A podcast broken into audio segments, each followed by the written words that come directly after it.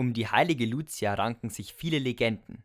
Aber nicht alles ist Fiktion, weiß Sabine Mehling-Sitter von der Frauenseelsorge aus dem Bistum Würzburg. Lucia war eine historische Person. Man weiß relativ sicher, dass sie um 281 auf Sizilien geboren wurde und auch dort am 13. Dezember, vermutlich im Jahr 310, verstorben ist. Man weiß von Lucia, dass sie nie heiraten wollte, aber das gefiel ihren Eltern nicht besonders. Als ihre Mutter erkrankt ist, hat Lucia eine Wallfahrt gemacht. So soll ihre Mutter wieder gesund geworden sein. Das hat Lucia in ihrer Berufung als Christin gestärkt. Ihre Mutter hat ihr erlaubt, die geplante Hochzeit abzusagen Danach hat Lucia ihr Erbe und Vermögen gespendet und Gutes getan. Ihr war es wichtig, auch vor allem die ärmeren Mitchristen mit Lebensmitteln zu versorgen. Die mussten sich damals oft auch verstecken wegen ihres Glaubens. Und deswegen, jetzt kommt diese berühmte Legende, hat sie, um beide Hände frei zu haben, ähm, sich auf den Weg zu ihren Mitchristen gemacht und hat um Licht zu haben, sich ein Lichterkranz auf den Kopf gesetzt und hat dort dann eben ihre Mitchristen mit Lebensmitteln versorgt. Sagt Gemeindereferentin Sabine Mehling-Sitter. Weil sie nicht heiraten wollte, hat ihr Verlobter Lucia aus Zorn als Christin angezeigt. Darauf wurde Lucia hingerichtet. Ihre Legende lebt aber bis heute weiter.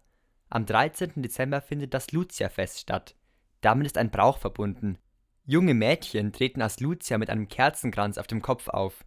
So ein Brauch kann viel bewirken. Es gibt heute noch Bräuche, weil sie uns helfen. Sie helfen uns, unseren Alltag zu gestalten. Bräuche stiften Gemeinschaft, Bräuche geben Orientierung, Bräuche haben ganz oft eben auch eine spirituelle, eine christliche Bedeutung, die uns auch in einer sehr säkularisierten Welt auf eine ganz besondere Art und Weise Orientierung und Unterstützung geben kann.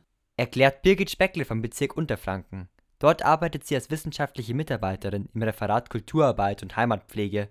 Sie kennt auch den Grund, warum Lucia vor allem in Skandinavien verehrt wird. Dass die heilige Lucia in skandinavischen Ländern bis heute gerne und oft verehrt wird, lässt sich ganz einfach damit erklären, dass es dort viel länger dunkel und kalt ist als bei uns. Da wird eine Lichtbringerin und eine milde Gabenspenderin noch viel dringender benötigt. Aber auch im Bistum Würzburg ist die Heilige die Patronin einer Pfarrei. Und zwar in Pflaumheim. Das ist ein Ortsteil von Großostheim im Landkreis Aschaffenburg. Die Pfarrei St. Lucia feiert ihre Patronin jedes Jahr mit dem Lucia-Fest. Pfarrer Uwe Nimbler erzählt von dem Fest.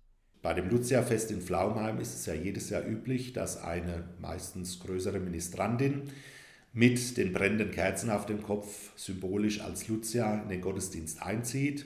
Es wird dazu dann immer auch mit einer Lichterprozession das Lucia-Lied gesungen. Dieses Jahr feiert die Pfarrei ihr 100-jähriges Bestehen. Das Lucia-Fest ist der Abschluss des Jubiläums.